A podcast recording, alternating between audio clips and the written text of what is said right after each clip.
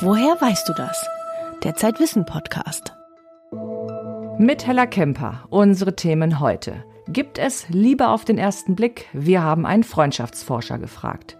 Kleiner ist feiner und ökologisch sind Tiny Houses sowieso. Über den Trend zum Mikroheim.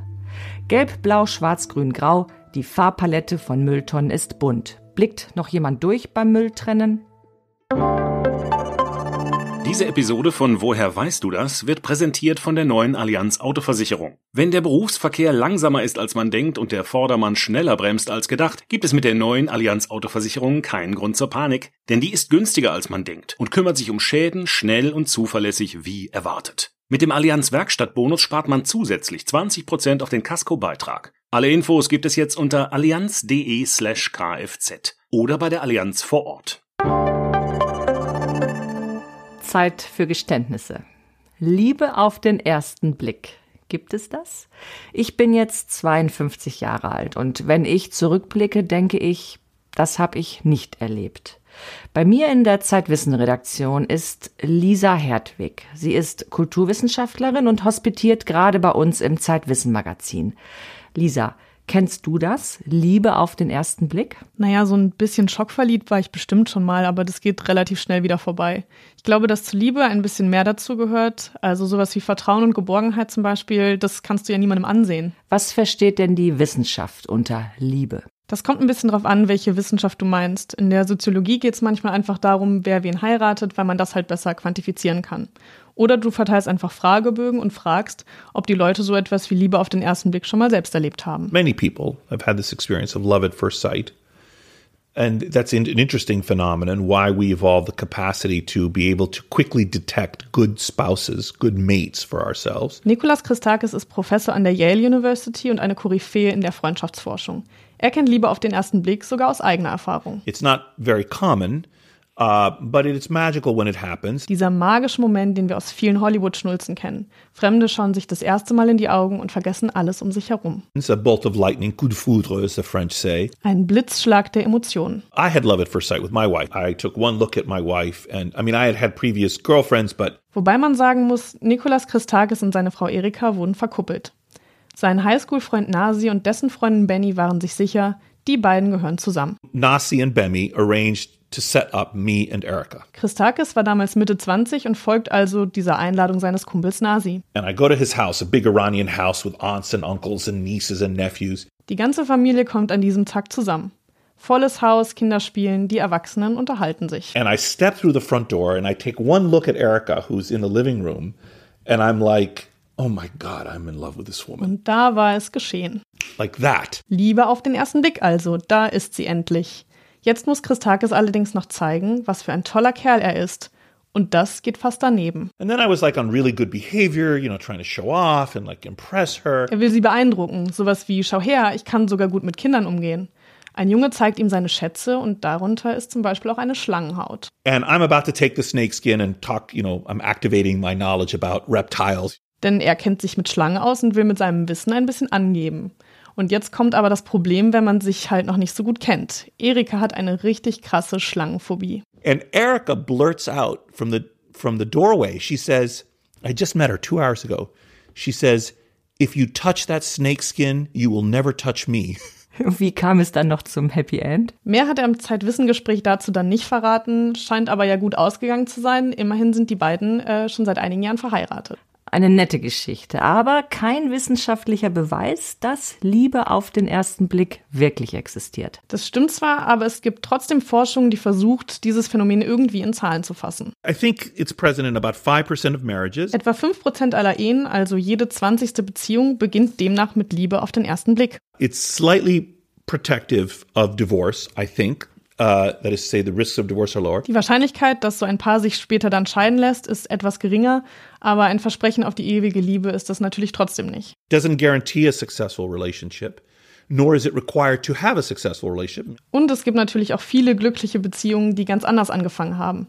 Interessant sind aber die wissenschaftlichen Spekulationen darüber, warum es so etwas wie Liebe auf den ersten Blick überhaupt geben könnte. It is not hard to construct an argument from evolutionary biology why we would have been equipped with a capacity to quickly identify suitable mates. Because any animal that evolved this capacity to pick out from candidate mates an optimal mate would enhance the Darwinian fitness of its offspring. Klar, evolutionär macht das Sinn, weil ich dann nicht Tage und Wochen auf die Partnersuche verschwenden muss. Aber woher weiß ich denn auf Anhieb, ob jemand gut zu mir passt? Ja, da steht die Wissenschaft an sich noch am Anfang, aber es gibt so ein paar Theorien in die Richtung. Da gibt's doch diese Experimente, wo Frauen an Männerschweiß riechen und umgekehrt. Sich gut riechen können, stelle ich mir irgendwie auch anders vor. Aber das ist tatsächlich eine dieser Theorien, dass nämlich Pheromone, also diese körpereigenen Duftstoffe, bei der Partnerwahl eine Rolle spielen. Andere glauben, dass es eher auf Gesichtsmerkmale ankommt. There's a bunch of research on facial mapping. Anhand sogenannter Visual Cues, also visueller Hinweise, fühlen sich Menschen dann mehr oder weniger zueinander hingezogen. Manche Forscher glauben, du suchst unbewusst vielleicht nach einem Partner, der deinem eigenen Vater ähnlich sieht. Oh, das kann ich jetzt aus meiner Erfahrung nicht so sagen. Du hast aber noch äh, aktuelle Studien gefunden, in der es um Online-Dating geht. Da wäre ja dann die Frage, gibt es dort Liebe auf den ersten Klick? So ungefähr. Auch bei Tinder und Co. triffst du die erste Entscheidung ja aufgrund eines Fotos. Moran Surf von der Kellogg School of Management hat mit seinem Team Millionen von Datensätzen der Dating-Plattform Hinge ausgewertet.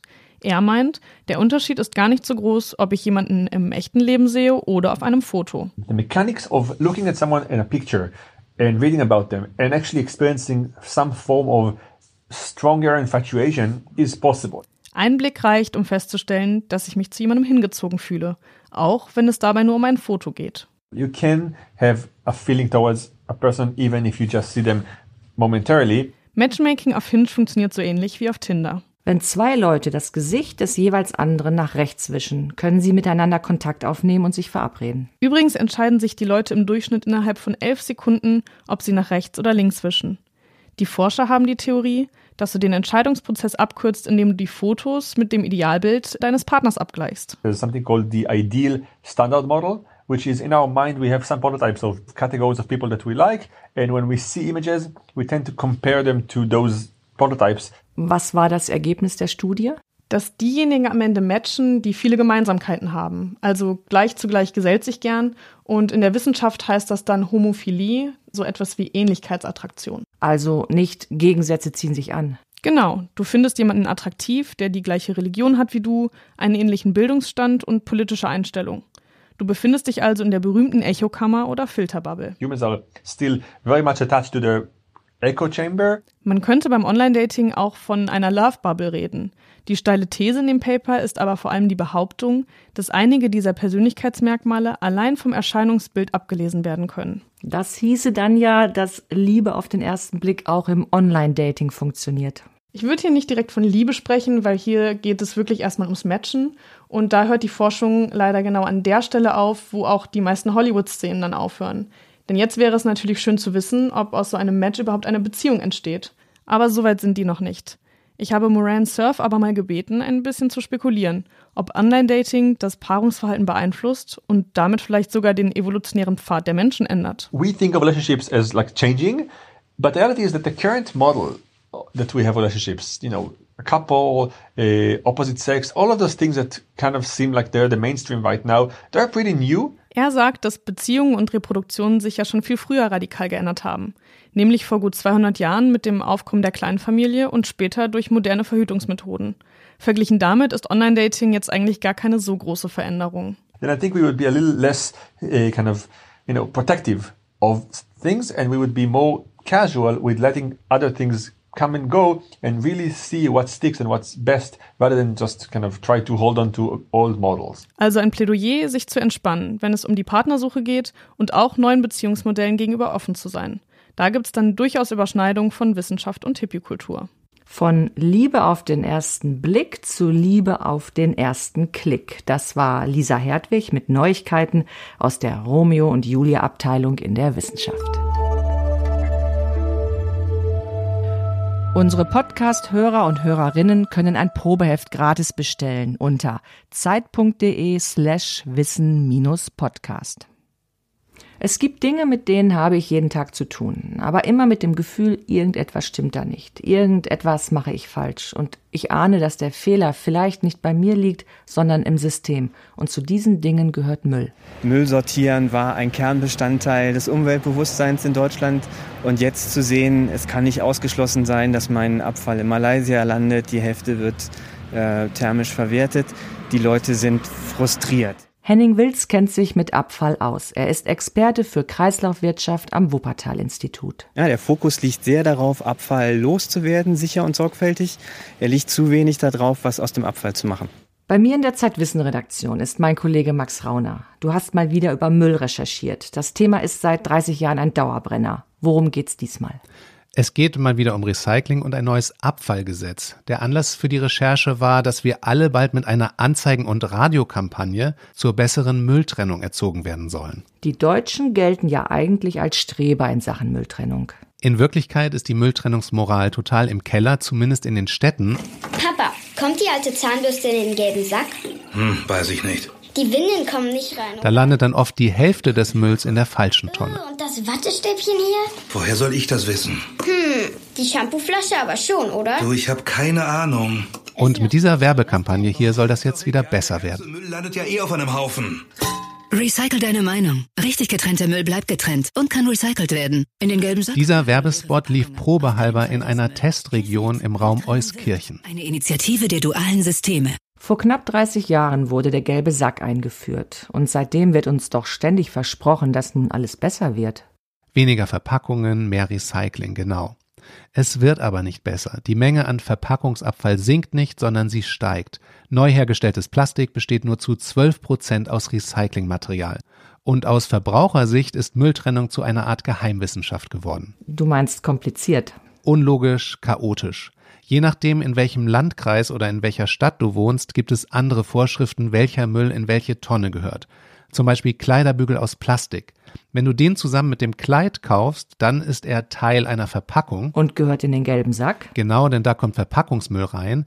Und wenn du Kleiderbügel im Baumarkt kaufst und einer geht kaputt und du willst ihn wegwerfen, dann ist das keine Verpackung und der Kleiderbügel gehört in die Restmülltonne. Das sind die grauen. Grau oder schwarz, genau. Außer du wohnst in einer Stadt, wo es eine Wertstofftonne gibt. So wie in Hamburg. Hamburg oder Berlin oder Köln. Welche Farbe hat die? Meistens orange, glaube ich. In Hamburg ist sie gelb. Und da darf dann alles Plastik rein, auch wenn es keine Verpackung ist. Das gilt aber nicht für die Wertstofftonnen in Saarbrücken oder Hannover, denn da gibt's parallel noch den gelben Sack. Was passiert denn, wenn ich den Baumarkt-Kleiderbügel trotzdem in den gelben Sack werfe? Dafür gibt's dann in der Abfallbranche den schönen Begriff des intelligenten Fehlwurfs. Du bist also klüger als das System, aber erlaubt es es trotzdem nicht. Du bist, um klüger zu werden, nach Euskirchen bei Bonn gefahren. Warum gerade nach Euskirchen? weil dort dieser Werbespot lief, um herauszufinden, ob die Leute dann anschließend besser Müll trennen. Also der Spot wurde ausgestrahlt und dann hat man geguckt, der Abfall, der dann von diesen Leuten kommt, die den Spot gehört haben, ist der jetzt besser sortiert als vorher. Und weil dieser Test an einer der modernsten Abfallsortieranlagen Deutschlands gemacht wurde. Diese Abfallsortieranlage die gehört der mittelständischen Firma Hündgen Entsorgung und die habe ich besucht. Ja, und hier sind wir im Moment im Anlieferbereich äh, für ja, das Material aus der gelben Tonne raus. Das ist der Ausgangspunkt.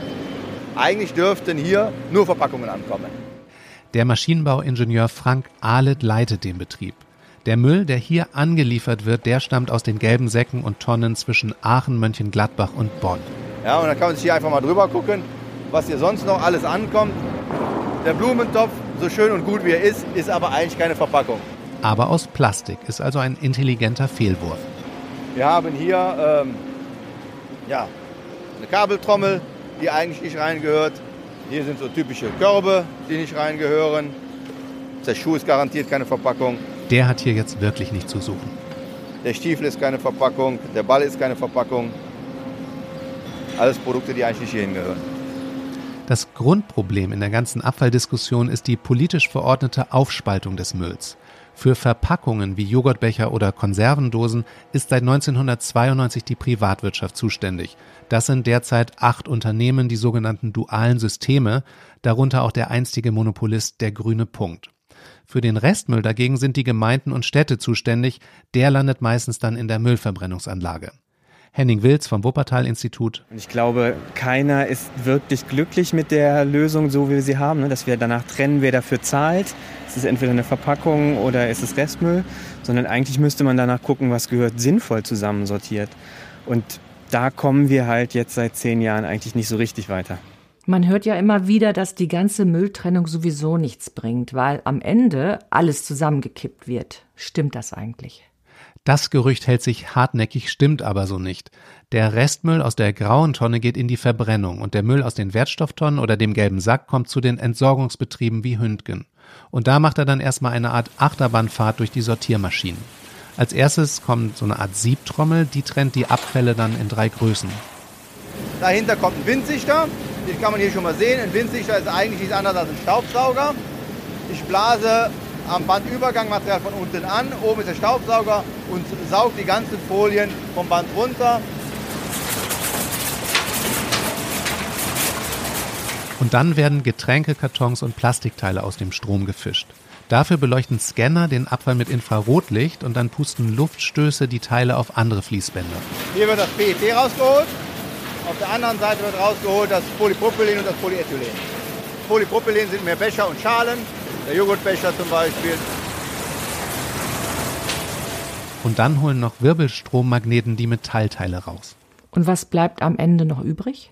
Gut die Hälfte des Mülls steht dann als sortierter Abfall auf dem Hof. Das sind dann so große Würfel aus zusammengepressten Waschmittelflaschen oder PET oder Weißblech. Die gehen dann im Idealfall an Recyclingfirmen. Die andere Hälfte ist allerdings Restmüll, der nicht recycelt wird, irgendwelche Mehrlagenfolien zum Beispiel. Das wird dann verbrannt, teilweise in Zementkraftwerken, wo man dafür immerhin noch fossile Brennstoffe einsparen kann. Ich muss jetzt mal beichten. Zu Hause sammle ich zwar Papier, Glas und Kompost, aber ansonsten werfe ich alles in die Restmülltonne. An die gelben Säcke gehen nämlich die Ratten. Okay, vor ein paar Wochen hätte ich jetzt noch gesagt, das geht gar nicht, weil dann der wertvolle Rohstoff Plastik verbrannt wird und nicht recycelt. Aber dann habe ich mit Peter Quicker von der RWTH Aachen über Müllverbrennung gesprochen. Und der sieht das Ganze ein bisschen entspannter. Müllverbrennung da, wo ich die Wärme nutzen kann. Das ist sicherlich ein mindestens genauso guter Weg wie manche stoffliche Verwertung. Und am besten ist, die Anlage steht da, wo ich Wärme in der Industrie brauche. Wir haben viele Industrieunternehmen, die brauchen Dampf zum Beispiel und da muss die Müllverbrennung stehen. Dann ist das ein optimaler Wirkungsgrad. Ich kann den Dampf zu 90 Prozent nutzen. Wunderbar, da gibt es nichts dran zu kritteln. Wie trennt denn Peter Quicker seinen Müll? Der wirft manche Dinge, die eigentlich in den gelben Sack gehören, in die Restmülltonne. Folien zum Beispiel. Folien zu sammeln macht aktuell überhaupt keinen Sinn. Also was ich daheim mache, ich nehme alle Hohlkörper, die ich habe, Shampooflaschen, Spüliflaschen, die gebe ich in die gelbe Tonne und alles, was Folie und sonst was ist, gebe ich gleich in den Restmüll. Dann kommt es direkt ohne den Umweg über die Sortierstation in die Müllverbrennung, weil landen tut es ohnehin da. Als Restabfall quasi aus der Sortierung, da können Sie es auch gleich direkt reinschmeißen. Und hast du dein eigenes Mülltrennungsverhalten geändert? Nicht die Zahl der Mülleimer bei uns zu Hause, aber ich habe gemerkt, worauf es wirklich ankommt. Müll vermeiden steht ganz oben, klar. Nimm zum Einkaufen eine eigene Tasche mit und kauf Äpfel nicht in der Plastikschale, das kennen wir alle. Aber dann ist nicht so sehr die Frage entscheidend, ob du den Kleiderbügel nun in den gelben Sack oder in die Restmülltonne wirfst, sondern dass man eine Biotonne hat. Und die gibt's bei uns im Wohnblock. Denn Bananenschalen und Küchenabfälle, die haben weder im Restmüll noch im gelben Sack etwas zu suchen. Denn die enthalten den lebenswichtigen Rohstoff Phosphor und der gehört recycelt. Dann ist ja auch mein Komposthaufen sehr sinnvoll. Ja, absolut. Oder eine Biotonne, die macht's genauso. Hat dich bei deiner Müllrecherche eine Erkenntnis auf gute Gedanken gebracht? Ökodesign. Das ist die Philosophie, dass ein Unternehmen schon bei der Herstellung eines Produkts darauf achtet, dass die Materialien wiederverwendet werden können. Und wenn das nicht freiwillig geht, dann muss die Politik mit finanziellen Anreizen und notfalls Verboten nachhelfen. Und da sind wir dann wieder bei Henning Wills vom Wuppertal-Institut. Ja, zum einen ist mir wichtig, dass nicht der Verbraucher am Ende derjenige ist, der sagen, äh, noch mehr sortieren soll, ähm, es wird mit Sicherheit so sein, dass einzelne Verpackungen teurer werden. Dafür werden andere vielleicht ähm, billiger. Ganz am Ende ist klar, aus Verbrauchersicht ist viel entscheidender, erstens, wie fahre ich zum Supermarkt und zweitens, was kaufe ich da. Ähm, das ist in der Ökobilanz wahrscheinlich deutlich wichtiger als die Verpackung. Also können wir uns die ganze Mülldiskussion schenken. Das finde ich nicht, aber wenn du ein paar Mal mit dem Fahrrad statt mit dem Auto zum Supermarkt fährst, dann hast du zumindest für deine CO2-Bilanz mehr getan, als wenn du ein Jahr lang auf die Hemdchentüten in der Gemüseabteilung verzichtest. Zum Streit um den Müll gehört auch unser Umgang mit Rohstoffen. Mein Kollege Nils Böing hat sich im aktuellen Zeitwissen Magazin acht wichtige Rohstoffe näher angeschaut, darunter auch Sand und Palmöl. Die große Schatzsuche heißt sein Artikel.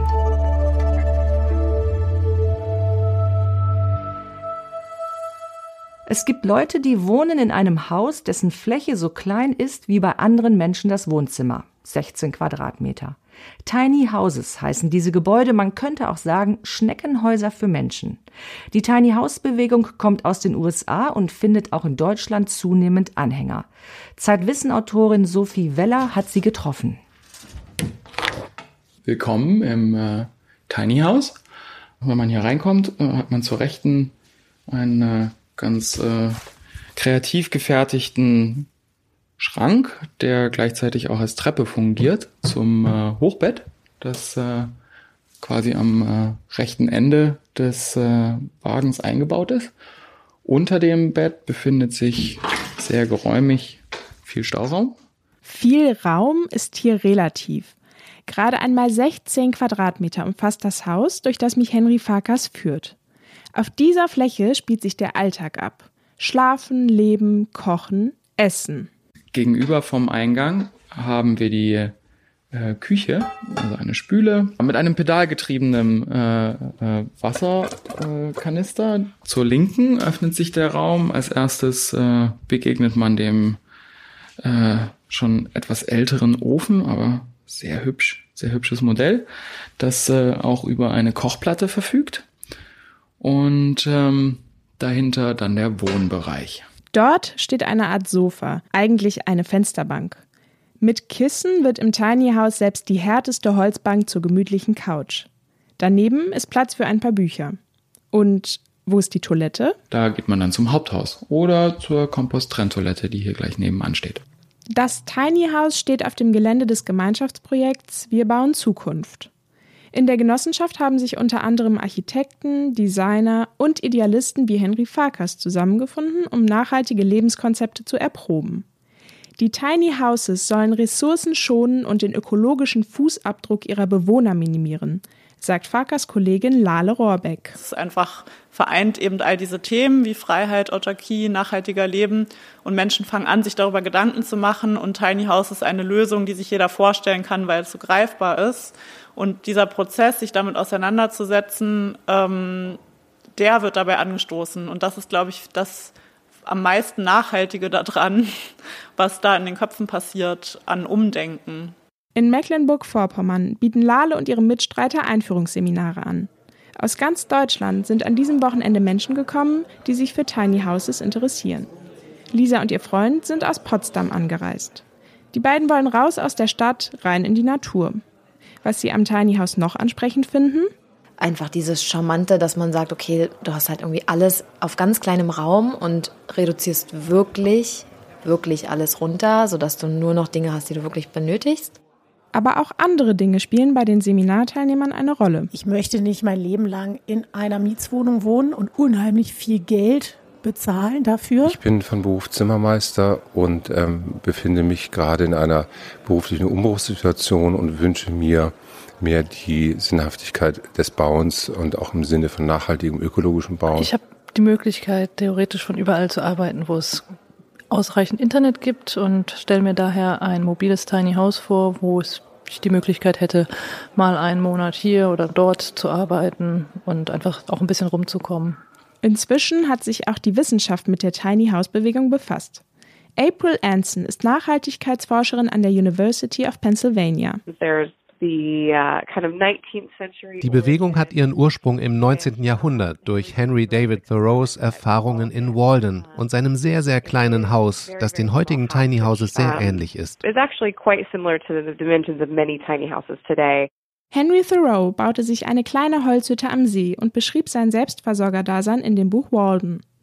In den USA ist die Tiny House Bewegung aber nicht nur durch romantische Aussteigerträume motiviert. uh, Die Begeisterung für die Bewegung war auch eine Antwort auf die Finanzkrise 2008 und die daraus folgende Immobilienkrise.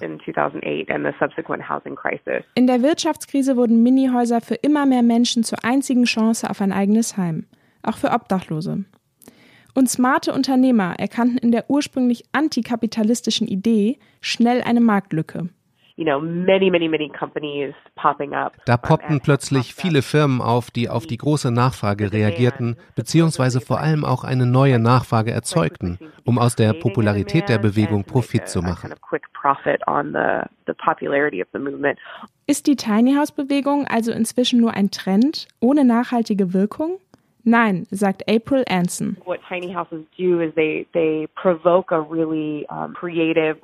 Tiny Houses fördern ein kreatives Verhältnis zur Umwelt und genau das brauchen wir in der Zukunft. Die Fähigkeit, auf die Herausforderungen des Klimawandels zu reagieren.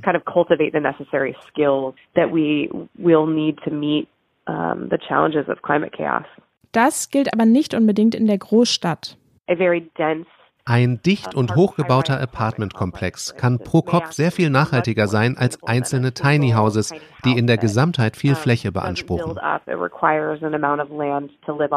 In Mecklenburg-Vorpommern neigt sich das Seminarwochenende dem Ende zu. Zwei Tage lang haben die Teilnehmer diskutiert.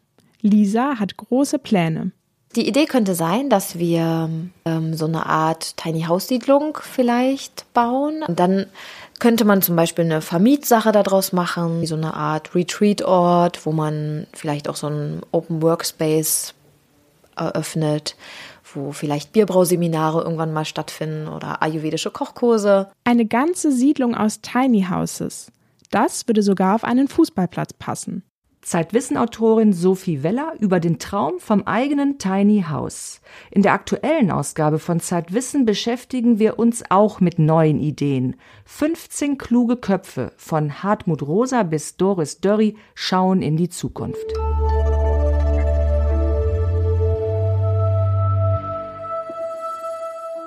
Weitere Themen in Zeitwissen. Die Kunst zu feiern, wie man der Lebensfreude neuen Raum gibt, auch in schwierigen Zeiten.